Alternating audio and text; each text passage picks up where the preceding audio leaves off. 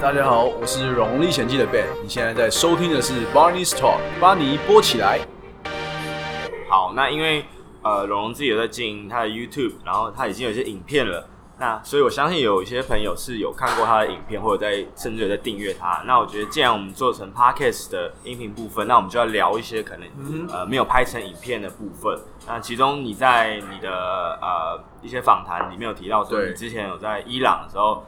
呃，被遣返嘛，然后你的无人机被没收，然后甚至你在埃及的时候有遇到一些不太 愉快的经验，也不是说不愉快，那个比较特别的经验，对，那个很真的是很特别。那这些没有出现在影片的东西，可以给稍微跟大家聊一下。其实我觉得很，其实，在现在虽然看我现在频道可能很多影片很精彩，但是其实我蛮自己会觉得蛮可惜的。如果我早个半年开始拍影片，我搞不好现在就百万订阅了。因为我之前去的地方像是伊朗。然后以色列啊、土耳其啊，甚至是约旦跟埃及。那讲到这个，应该是说我那时候呃替代役退伍的时候，我存了大概八万块，然后我就想说，我一定要去伊朗，因为伊朗它其实是一个，我看了新闻，因为相信大家都知道伊朗就是很恐怖。我们从主流媒体上面所摄取到的资讯是这样子，但是如果你去看，不管是游记一些文字啊，他们都会说伊朗其实非常的。非常的好玩，而且人民是非常的热情，所以我就说好，那我要直接去那边去看看到底真实的伊朗是怎么样。所以那时候我就背着包包就直接一路杀到了呃伊朗的首都德黑兰。那那天我还记得记忆犹新，就是那天晚上大概十一点半，我从从吉隆坡抵达了呃德黑兰。然后呢，因为伊朗是落地签，所以变成说你要先买一百块美金的签证。然后二十块美金的保险费，这样一百二十块美金，然后呢就可以去就可以去给拿给海关了。那你必须要先填一张，就是你的住宿啊，然后甚至是你的联络人。那因为我那时候想说，我一定要用，呃，我一定要认识这个国家，用一个最 local 的方式，所以我用了 Couchsurfing 沙发冲浪。那这个沙发冲浪呢，就是可以让你直接一方面是省钱，然后另二第二个方面就是可以可以直接融入当地人的生活。所以我那时候的呃联系人，然后跟订房记录就写我 Couchsurfing 的沙发主，然后我就把那些签证啊那些呃文件交给那个海关，海关就第一个问我说我住哪里。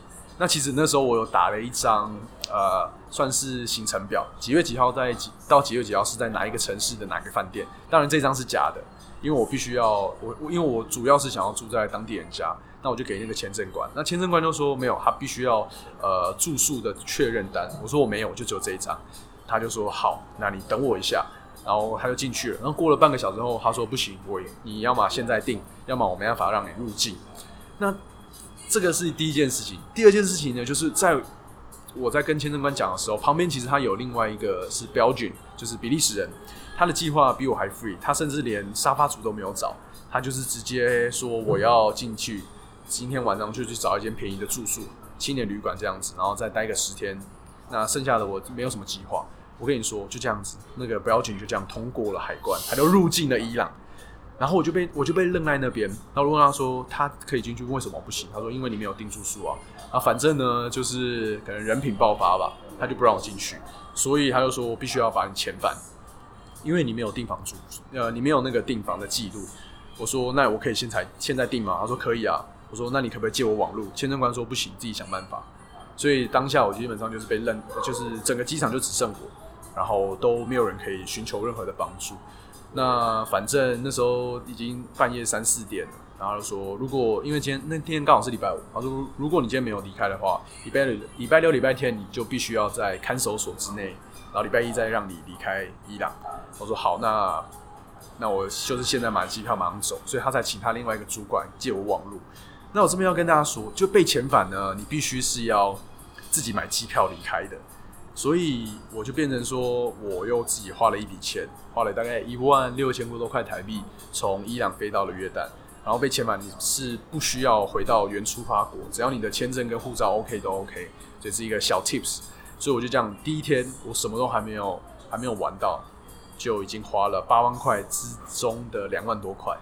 对，就是这那个就是真的是我旅程第一天，然后在伊朗的机场待了六个小时。对，这就是我在伊朗被遣返的经验，但是也是一个绝无仅有的经验吧，应该是。伊朗的六小时快闪这样。没错，我看到的是就是机场，然后呃日出，大概就是这样子。哇，有钱人的生活就是 这么的，没错，背包客的生活就是这 就是这样子。那那为什么那时候会决定要转去约旦？因为我其实他我的设定是这样，在伊朗待三个礼拜，然后穿过穿越边境往西走到亚美尼亚，然后可能再到土耳其啊这样子。所以我的计划大概是这样，但是后来。我在找机票的时候，我想说，我既然都出来的，都到中东了，我不能就这样再回去亚洲，所以我就开始开始想说，呃，约旦或者是以色列哪边我们签证是 OK 的，因为以色列它比较敏感，嗯，对，所以我必须先从伊朗，呃，先从约旦开始，然后约旦只要买一个那个 Jordan Pass，它签证大概七十块美金，这样就 OK 了，就马上先买机票，然后买那个签证，然后就马上飞过去了，因为其实约旦跟以色列是我计划的后半部啦。但是我就把它先把它拉到前面，到前面来。对对对。那如果再给你一次机会，或再回到那个时候，你觉得如果当时跟移民官说没有，你就跟那个标准一样，就说没有，就是要 couch serving，你觉得会 pass 吗？还是？我觉得可能机会更小，因为那时候我说我的沙发主，我是跟他说我朋友。对，因为其实 couch surfing 在伊朗它是一个蛮模糊的地带。对，对我那时候在做功课的时候看到，所以我就只能说我朋友。对，如果可能 couch surfing 的话，他会觉得我更意图更。意图不轨啊，对，所以我觉得没关系。下次我会先定，先定前几天的住宿，然后先进到那个伊朗以后再来说。好像有些国家都会看这个，我听说俄罗斯也会。嗯，他俄罗斯的话就比较不一样，他是必须要有那个邀请函。对，对你必须要有一个订房记录，然后再一个可能旅行社给你一个邀请函，他这样子还会比较，他才会让你入境啊。嗯。想要知道蓉蓉在埃及发生了什么有趣的故事吗？以及那些在旅程上令人难以忘怀的小事？更多精彩的完整内容就在十二月十号星期二晚上八点，Body Talk YouTube 频道首播。那现在就去订阅，开启小铃铛吧。另外，节目也可以在 Apple Podcasts 以及 Spotify 上收听哦。